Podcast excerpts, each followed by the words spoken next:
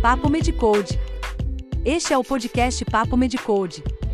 Evidências científicas com enfoque prático e didático sobre vários temas médicos. Especialistas da linha de frente debatendo medicina com propriedade, sem enrolação. Medicina intensiva, emergência, medicina do esporte, residência médica e muito mais. Organizado e alimentado pelos doutores Guilherme Almeida e Áureo do Carmo Filho médicos e professores da Universidade Federal do Estado do Rio de Janeiro, ambos com ampla experiência na avaliação e acompanhamento de pacientes ambulatoriais e internados em enfermarias e unidades de terapia intensiva. Aprecie sem moderação.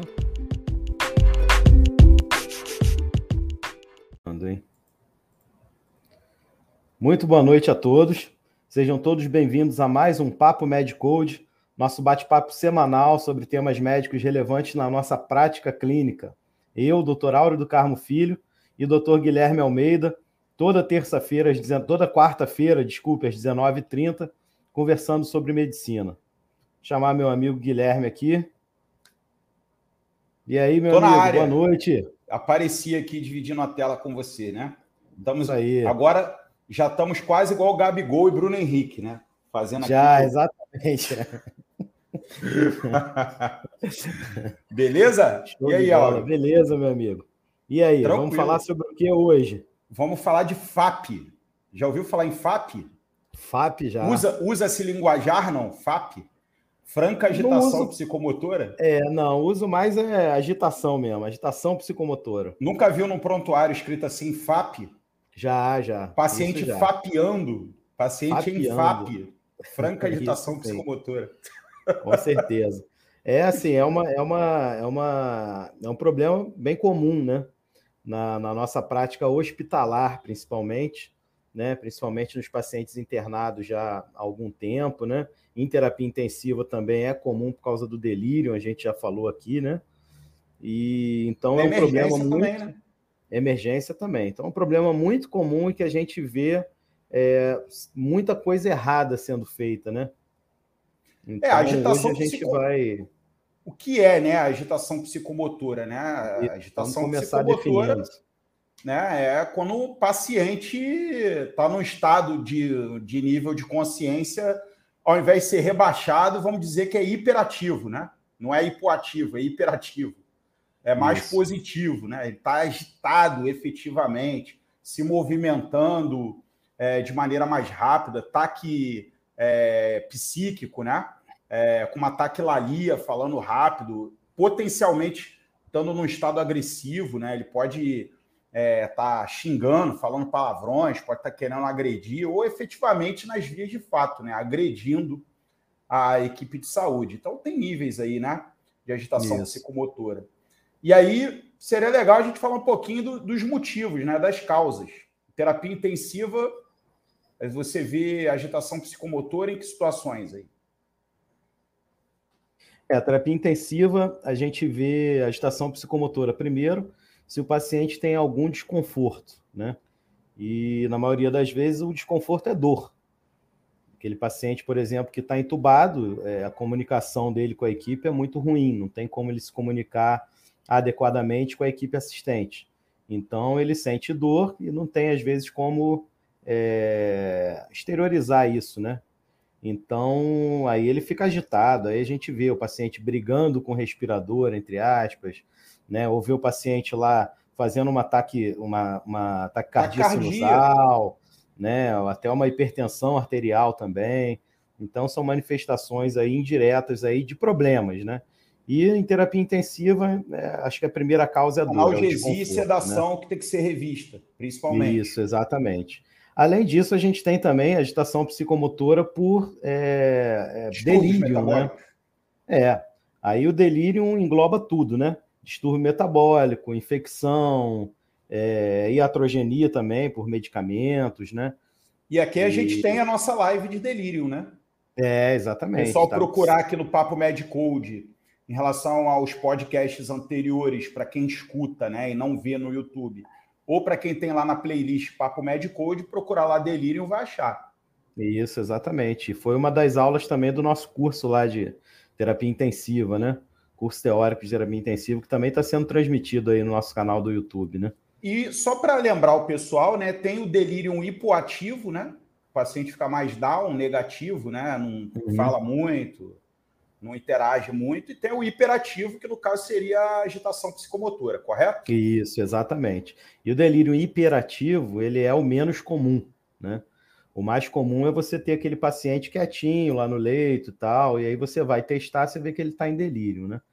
É, então, o mais comum é o hipoativo, depois vem o misto, você tem aí a alternância dos dois tipos. E por último aí, e assim, é mais de 10 vezes é, mais incomum, você tem o delírio hiperativo. Então, quando o paciente está em delírio hiperativo, é fácil de ver que ele está em delírio, né? que ele está arrancando tudo, está, enfim, se expondo a risco, agredindo às vezes a equipe assistente. Uma vez teve um paciente que achou que era médico de madrugada e começou a dar alta para os pacientes da enfermaria de madrugada. Caramba, eu soube Começou dessa história. enxotar os pacientes, ó, tá todo mundo de alta, pode levantar, e alguns pacientes realmente levantaram e... É. Eu soube dessa história, eu soube dessa história, alguns anos soube. É, tem alguns anos lá no Gafre, eu soube, soube Foi disso. isso mesmo. O paciente deu alta para os outros pacientes é. madrugada. É, um delírio não. hiperativo, digamos assim. É. Bom, na emergência, a gente vê as intoxicações, né? Intoxicação por álcool, né? Intoxicação por cocaína, por outros estimulantes, né? Isso, quem dá plantão na emergência, dependendo né, da emergência, né? É. Tem né, emergências e emergências. Dependendo da emergência, é, pega isso direto, né? E certamente, né, os distúrbios metabólicos. Teve uma vez uma paciente que eu atendi que chegou em agitação psicomotora e era um infarto, né?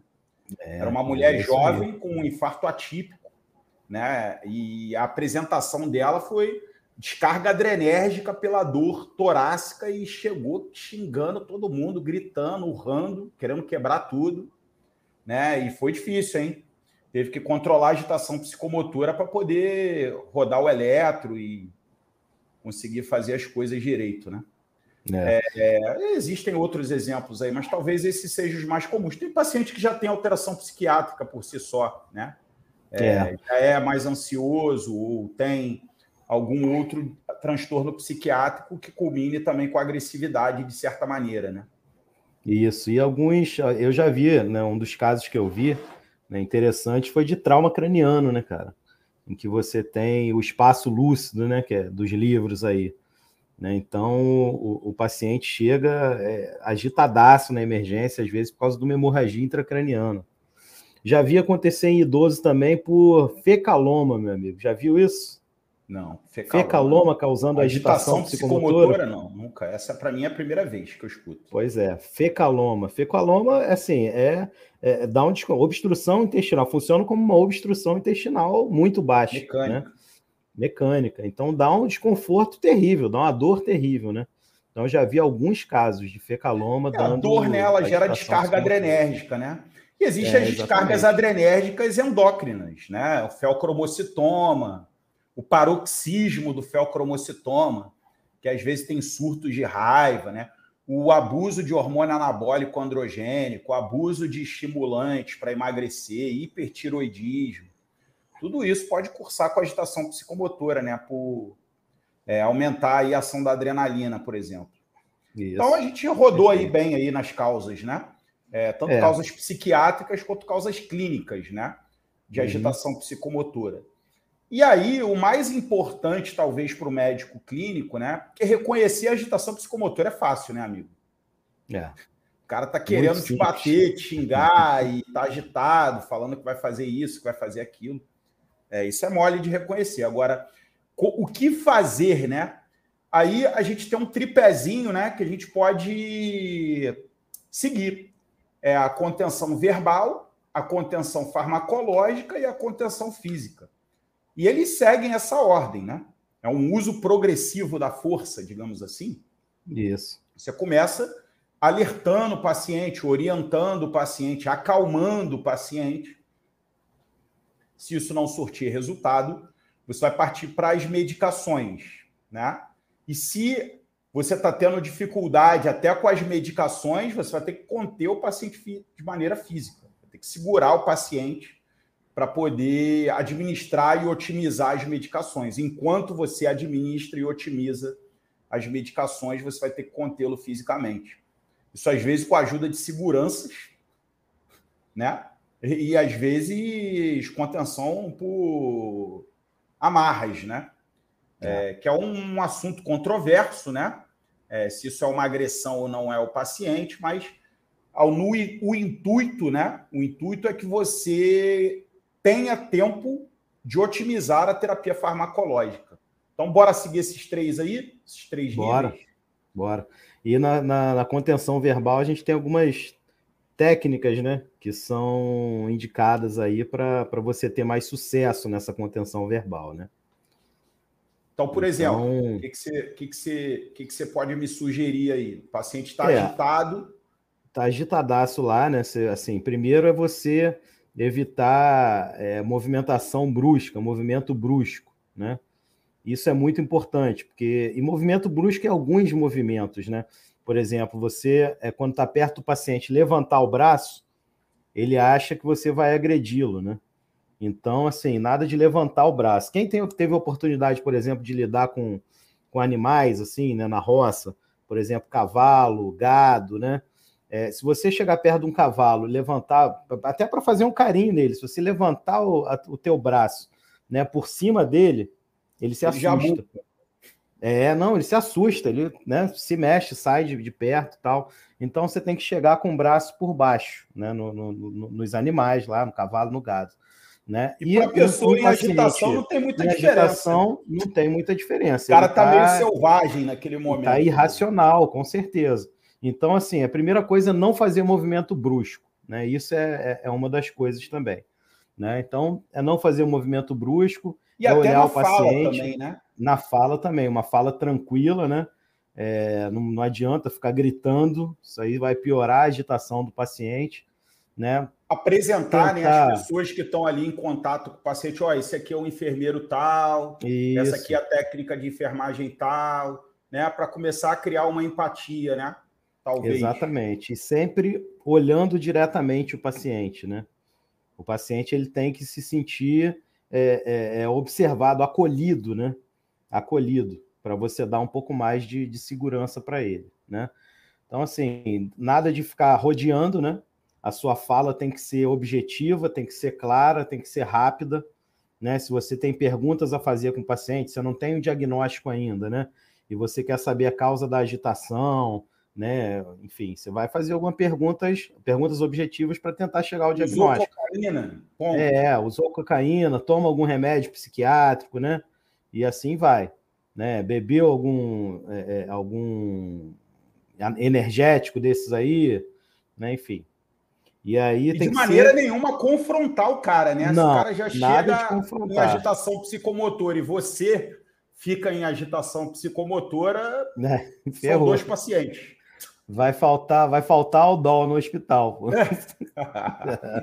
nada de bater assim, boca com o paciente, de querer nada de bater encarar, boca, nada de gritar, exigir não. educação, ficar com um ar não, de arrogância.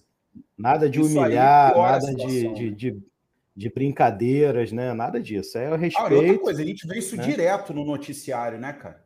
Direto, Muita toda coisa. semana a gente vê isso. Muita né? coisa. O paciente é. chega, às vezes, agitado, hostil, e você devolve aquilo com Não agitação, hostilidade.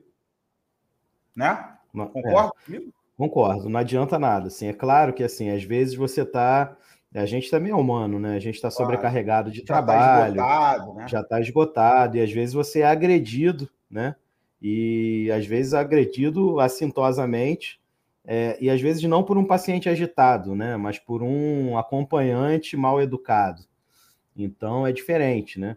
Agora, um paciente agitado, né? Nitidamente você vê que ele não está com a consciência normal, né? Então ele está é, é, é, fora do, do, do, normal dele. Né? Então a gente tem que entender. E aí esse paciente vai se debater, e eventualmente pode machucar alguém, né? Então é, isso daí é uma coisa que a gente tem que relevar e relevar muito por causa disso, que o paciente e não está na consciência até certa dele. distância também do paciente. É, né? exatamente. Se notar que, se, que há um risco iminente de agressão, né? Você não vai ficar do é. lado do cara, né? Agora, por outro lado, também, se o paciente se coloca em risco, né? Eu puxando aí para terapia intensiva, né? paciente de terapia intensiva é um paciente que está com sonda, está com catéter venoso profundo, está com né, catéter lá, monitorização invasiva da pressão arterial, né? Então, assim, esse cara, se começa a se debater muito, né, e ter risco dele arrancar um catéter é, é, venoso profundo, por exemplo, ou um catéter arterial, ele está expondo ele mesmo a um risco grande de problema. Né? Então, aí nesses casos a gente vai é, é, tem que chegar perto do paciente, né? E de alguma maneira conter. A gente vai falar da contenção física, né? Mas é, é, é, é a situação em que a gente chega muito perto do paciente. Caso contrário, não. A gente tenta manter uma, uma certa distância, olhar o paciente no olho, tranquilizar, conversar respeitosamente e de uma maneira clara, né? Agora, isso é para um, uma agitação psicomotora leve, né? A contenção é, verbal é para um, A contenção uma, verbal uma é para casos mais leves. Agora, nitidamente, você tentando conversar, tentando acalmar, tentando gerar empatia, tentando mostrar que você quer ajudá-lo, mesmo assim não funciona. E aí você vai ter que passar para uma terapia farmacológica do problema. E aí a gente pode dividir esse grupo que vai passar pela terapia farmacológica em dois grupos, né? Que é o paciente que, mesmo agitado, ele é cooperativo, ele vai aceitar tomar um comprimido, por exemplo, e uhum. me arrisco a dizer, na maioria das vezes, que ele não será tão cooperativo assim inclusive com risco iminente de violência ou de fuga. E aí você vai ter que administrar medicamentos preferencialmente pela via intramuscular. Porque no acesso venoso você não vai poder pegar um acesso venoso, eu estou falando disso num paciente chegando numa emergência, né? No CTI, uhum. às vezes ele já está com acesso e não arrancou o acesso ainda. Mas no ambiente de emergência, você vai ter que é, fazer uma terapia intramuscular, não vai ter jeito, né? É. O cooperativo que aceita o via oral geralmente é aquele que está dentro da contenção verbal, mas você quer assegurar e ainda botar uma terapia oral ali para não ter Isso. problemas. Agora, o não. que não segura verbalmente, você vai ter que usar é, medicações IM, né? E no, é. no, CTI você pode usar IM também, porque não? Mas se você pode, quiser usar IV. Claro. Né? Não é todo paciente que está com. claro na é. cabeça é. das pessoas, da via, né? Isso é uma é. coisa importante. Sem dúvida, né? O paciente que não coopera não tem jeito, está sem acesso, não tem jeito. Você tem que fazer IM, né? Que é uma, é, é, assim, é facilmente administrável, não tão facilmente assim, né? Você precisa de pessoas ali para segurar, às vezes, o paciente, mas você consegue administrar numa boa, né? É o famoso é, dardo calmante. É, zarabeza. Eu chamo de zarabatana. O CH-leão, né? A gente é, costuma falar às vezes, né? Dá um CH-leão. Né? Eu falo é. com a zarabatana, que eu vou ter. Um dia eu vou, vou, vou entrar no CTI com a zarabatana de Aldol. é, porque é, é por via intramuscular, né? Quer dizer, aquela injeção. Exatamente. É, e aí, você quer falar um pouquinho sobre os tipos? Você quer falar um é. pouquinho sobre, por exemplo, se você vai fazer um oral ali, um paciente uhum. que está agitado, está num estresse físico, mental, às vezes, né? Um paciente com burnout ele pode fazer agitação pode. psicomotora e chegar. E às vezes você conversando com ele, dando uma medicação oral para ele dar uma tranquilizada, resolve, por exemplo. É. Ou, ou, ou, um estresse agudo né, do paciente também, né, uma perda, por exemplo. Uma perda, né? às vezes a gente vai dar notícia, né? Isso. De uma perda e o, e o o acompanhante ali, o familiar, às vezes, passa por uma agitação psicomotora. Exatamente. Aí, Quer descarregar assim, a negação, às vezes, aí com ira, né? horas... né? Um das, dos estados do luto, a ira, né? Já chega logo na é. ira e aí, assim, nessa, nessas horas tem sempre alguém que para pegar e medir a pressão do paciente, né? Aí ficam doidos para dar remédio para baixar a pressão, né?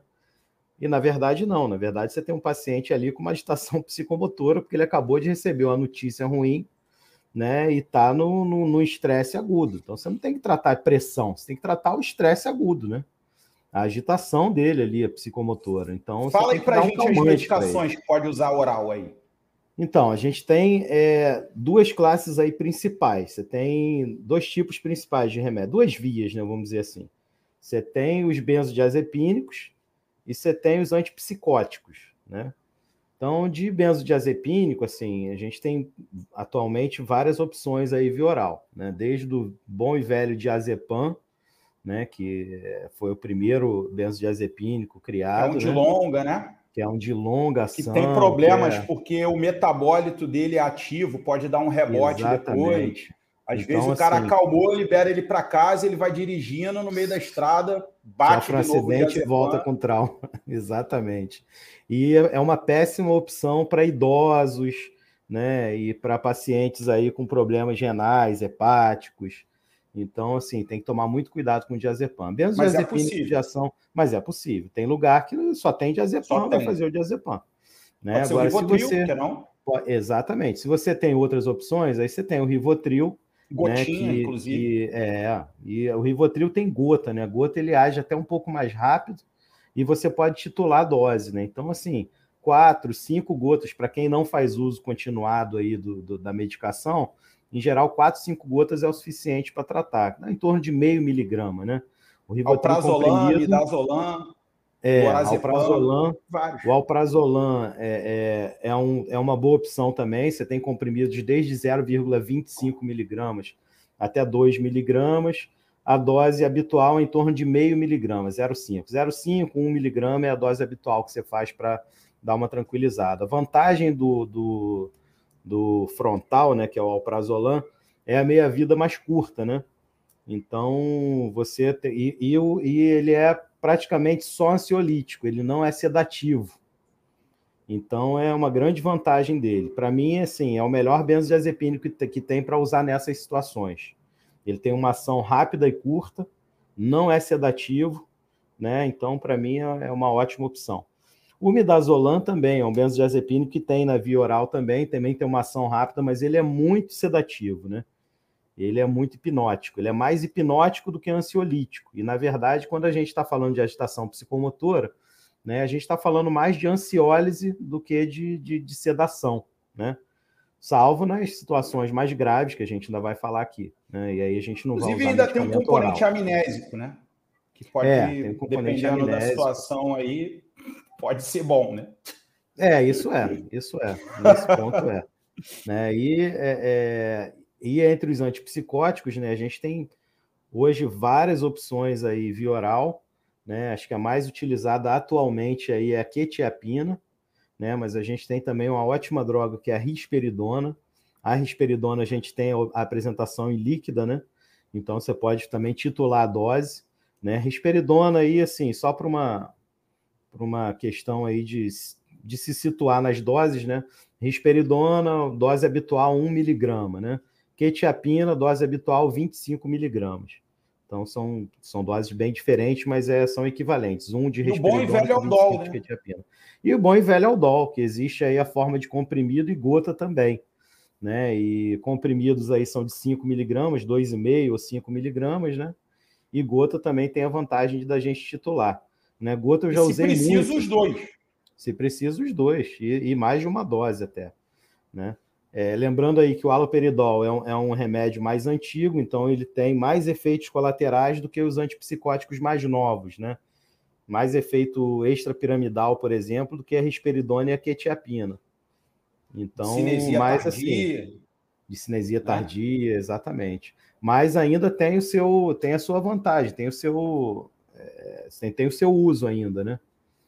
É uma medicação que é facilmente disponível em qualquer lugar. Uma né? coisa que eu ressalto, né? A gente ainda está na via oral, mas é interessante você reavaliar o paciente a cada 30 minutos. E, se necessário, como você falou, você Repicar complementar a dose, a dose etc. É. E aí, aquele cara que é não cooperativo, a gente vai acabar usando as mesmas classes, né? Vai é. acabar usando benzodiazepínico e vai acabar usando antipsicótico, né? Mas aí a gente Exatamente. tem grupos, né? Tem o cara que é intoxicado por estimulante, às vezes o, o benzodiazepínico é melhor nesse grupo, né? É, exatamente. É, e o da intoxicação por álcool, né? E uhum. transtorno psiquiátrico talvez seja melhor o antipsicótico, certamente. Né? É. Você quer falar um pouquinho aí? É assim, o, o a intoxicação por álcool é, e, e, os distúrbios psiquiátricos já conhecidos, Aí a gente vai usar o antipsicótico e aí, sim, e aí o Aldol é a melhor opção, porque o Aldol a gente tem é, facilmente disponível o, o, a apresentação parenteral, né? E na, numa situação dessa, a gente usa via intramuscular, como a gente já falou aí, né? Que é a via mais fácil de administrar, tem uma ação relativamente rápida, né? E mas assim, por exemplo, na intoxicação por cocaína, é, estimulante, por, por, cocaína, por exemplo. Midazolam, IM. Aí é o benzodiazepínico que você tem que usar, né? Então é o midazolam, que é o de ação mais rápida, ou ainda o bom e velho diazepam, né? É, na intoxicação por cocaína, né, cara, a gente pega um paciente que é, é o protótipo do drive adrenérgico, né? O cara chega na emergência agitadaço, pô, com ataque arritmia sinistra e às vezes com dor no peito, né? Então, assim, pô, a gente coça a mão para fazer um beta-bloqueador venoso, né? Ah, se você faz um beta-bloqueador venoso alfa, nesse né? cara, você acaba de matar ele, né? Então, nada de beta-bloqueador, faz benzodiazepínico, né?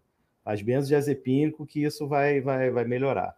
Né? Assim, como opção é, intramuscular, a gente tem essas, né? Do midazolam, do diazepam, do haloperidol, né? Ziprasidona é uma opção que quase não é usada. Eu, particularmente, nunca usei ziprasidona. Né? Não sei se tem alta disponibilidade, não. Tem uma né? coisa interessante na intoxicação por estimulante, né? É, que é o risco de arritmia, né? É.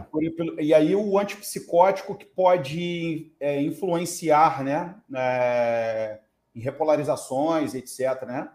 E é. isso que às vezes ele é evitado pelo e optado pelo benzodiazepínico. Pelo benzodiazepínico. Geralmente o, o, o, antipsicótico, né, o grande efeito colateral dele, em termos de arritmia cardíaca, é aumentar o intervalo QT, né? E aí, Esse, às vezes cai uma extrasístole que... ali, né? Exatamente. E essa extrasístole é típico, né, do cara que tem uma intoxicação por cocaína ou tem um drive adrenérgico, como você falou. É, com certeza. Né? Então, é, todas essas drogas que aumentam o QT são, são ruins. Né? Uma droga, por exemplo, que aumenta o QT, que muita gente não se liga nisso, né? nesses casos, é o, é o tal do é o ondancetrona, né? O Vonal faz isso também. Então, é um medicamento que eu particularmente não uso, não. Quando tem intoxicação é, e que o cara está vomitando, né? É, eu não faço Vonal. Vou fazer um Digezan, vou fazer até o Plasil, até, se não tiver outra opção. Mas é, tem que tomar esse cuidado. Em terapia Gestante intensiva, Aldol é liberado, pode fazer. Gestante, Gestante pode fazer. Né? É, em terapia intensiva, a gente tem a opção também, obviamente, se o paciente já estiver ali com a, com a veia, né? Com acesso venoso, de fazer o Precedex, né? Que é a dexmedetomidina. Ah, né? Ele tem um efeito muito interessante, até para os casos até de intoxicação é, por estimulante, né? Porque ele, ele diminui o drive adrenérgico, né? Ele tem ação é, alfa bloqueadora também fraca, né? Então, é uma opção ao benzodiazepínico, né, nos casos em que, em que estão em terapia intensiva, até porque é uma droga que é titulada, né? Ela é feita em infusão contínua, então você pode titular a dose. Midazolam também é assim, né? Perfeito. E em relação aí, beleza, a gente conseguiu fazer uma terapia farmacológica, vai reavaliar o paciente em 30 minutos, mas a gente vai precisar de tempo, né? É, é. Para que essa terapia farmacológica surta algum efeito.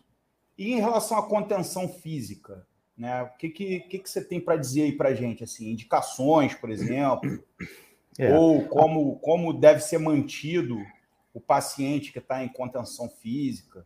E se no CTI, de repente, vocês usam muito isso, como é que é? Dá um panorama é. geral aí para gente. Assim, a contenção física, contenção a contenção física, às vezes, é um, é um mal necessário, vamos falar assim, né? Não é um mal necessário, porque não é um mal, né? Na verdade, é o que o paciente está precisando e a gente faz a contenção física com Como? a única intenção de. de é, Como assim, você aí, contém? Aí tem várias formas de, de, de, contenção, né?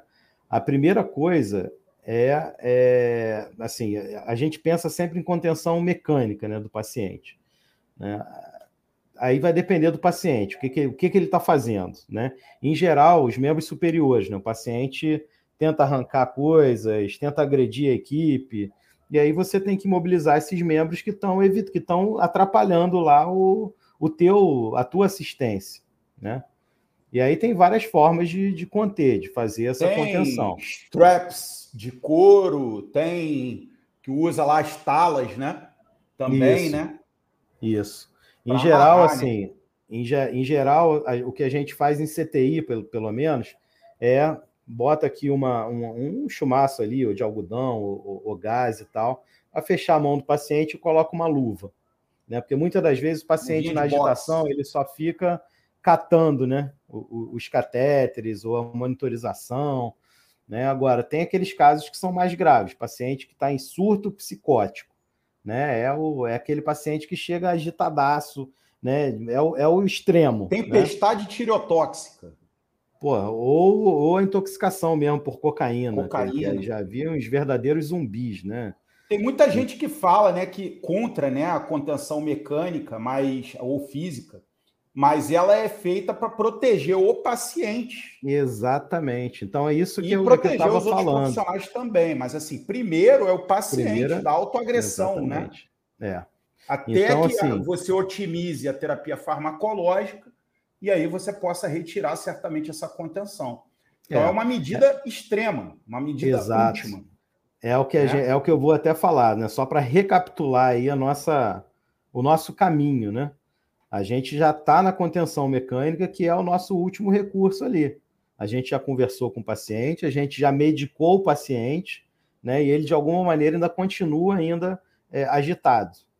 Então, assim, enquanto a medicação não age, ou enquanto você faz o teu diagnóstico, essa agitação só vai prejudicar ele, só vai expor ele a mais risco. E aí você tem que fazer a contenção. É óbvio que a contenção não é para torturar ninguém, a contenção não é para machucar, né? Então a gente tem que ter técnica até para onde você coloca a contenção. Então você tem os straps aí que você falou, que pode ser de couro, pode ser também de, é, é, de, de enfim, de é um tecido, né? Parecido Plástico, com, né? com sintético. É, sintético. sintético. Exatamente. Igual que Parece usa o surfista, né? Para prender a prancha. Isso, o strap, exatamente, o strap do surfista. Né? Só que é muito mais largo, né? Porque o strap é uma, é uma coisa fina e aquilo ali pode machucar, né? No, na contenção, não. Na contenção, em geral, a gente tem faixas mais grossas, né? Para é, que o paciente não se machuque. Né? E aí a gente vai conter. Em geral, o que a gente mais contém são membros, né? Então, são membros superiores e membros inferiores. Mas existe paciente que a gente tem que fazer um paraquedas, né? Que a gente chama de paraquedas. Então, a gente contém membros e contém tronco também. Então, a gente prende ele, às vezes, no leito com lençol, né? Porque tamanha a agitação dele. E aí é óbvio que o paciente não vai receber só a contenção mecânica, ele vai estar sendo medicado, avaliado, né? De perto. Periodicamente. Né? Periodicamente, de perto e você vai, é, é, assim que puder, obviamente, tirar essa contenção. E cuidados né? também para essa contenção não fazer um torniquete, né? Esquemiar o paciente. Exatamente, não pode ser muito isso. apertado, é. E eu, na, na, há dois anos atrás, em plena pandemia, eu cheguei a ser entrevistado pela, pela Reuters, né? Para falar justamente do, do, do que estavam estavam é, falando e, e alguns hospitais realmente faziam, né? Que era a contenção mecânica do paciente sem a sedação, né? Na Covid, paciente entubado de CTI. Aí, realmente, meu amigo, sem sedar o paciente. Não tem como é tortura. Isso, né? Não, não tem como. Aí é tortura. Aí é uma forma de tortura, né? Então, não. Contenção mecânica, não, para mim, não é, é, nenhum bicho de sete cabeças. Não é. A gente não tem que ver com maus olhos. Agora, como tudo na medicina, a gente tem que ver é, boa prática, a né? indicação né? e a boa prática, exatamente. O cara não vai ficar contido dois dias, um dia inteiro, não, dois dias. É até disso. você otimizar a medicação, né? Isso. Algumas horas para você otimizar a medicação e ganhar tempo, é o que você falou, né? Exatamente. É, tinha uma outra coisa para falar, ah, eu tinha uma dica, né? Você gosta de filme, Auro? Claro, com certeza. Você gosta filme... de filmes clássicos? Gosto. É porque tem muita Qual? gente que não gosta de clássicos, né? Eu gosto, eu, gosto, eu adoro clássicos. Eu também gosto de clássicos. Para mim, eu acho que filmes são atemporais, né? Mas tem muita gente que fala assim: ah, esse filme é velho, não quero ver. Indico para todo mundo que está vendo aqui esse nosso, esse nosso podcast de hoje, Agitação Psicomotora, convido vocês a procurarem um filme do Jack Nicholson chamado Um Estranho no Ninho. Ah, Já viu? É claro. Já, claro. Tô todo arrepiado só de falar. Esse filme é maravilhoso. Filmaço, filmaço. Maravilhoso, é. Estranho no Ninho. É, Estranho você vai ver aí cara. um pouco né, dessa, desse um, um hospital psiquiátrico, né, em que é, volta e meia os enfermeiros tinham que conter os pacientes ou tinham que fazer algum tipo de sedação aos pacientes, né, é, e contenções verbais, etc. Lógico que é, sem compromisso com a técnica médica, né? Está no é. ambiente é. do cinema, né? Da arte. Isso. Então, é uma obra de ficção. Exatamente, né? mas é um filme maravilhoso, estranho. Não, é um filme que é usado, Gui, até hoje aí em aulas de psiquiatria, cara. Em aulas de psiquiatria, né? Tem muita coisa ali que dá para se aproveitar assim. Como fazer e como não fazer, né? Exatamente. Então né? fica a dica aí, pessoal. Quem não tiver nada para fazer no feriado aí, um estranho no ninho do brilhante Jack Nicholson. Filmasse, filmasse. Beleza, amigo? Tô super satisfeito. Beleza, com o também, meu Code de hoje. Falamos aí bastante, um assunto, como eu falei aí, bastante pertinente também, muito comum na nossa prática, né? E assim, queria aí mais uma vez agradecer aí a tua presença, agradecer aí a presença de todos que estão assistindo a gente, lembrar que nossa live vai ficar integralmente lá no nosso canal do YouTube e o conteúdo em áudio vai virar o nosso podcast também, Papo Medicode, disponível aí nas principais plataformas de podcast. Meu amigo, boa noite para você, bom jogo. Vou Saudações ver esse de casa, é, vou ver esse de casa, mas vou estar tá torcendo do mesmo jeito. Beleza, meu amigo. E até semana que vem. Um abraço, tchau. Tchau, um abraço.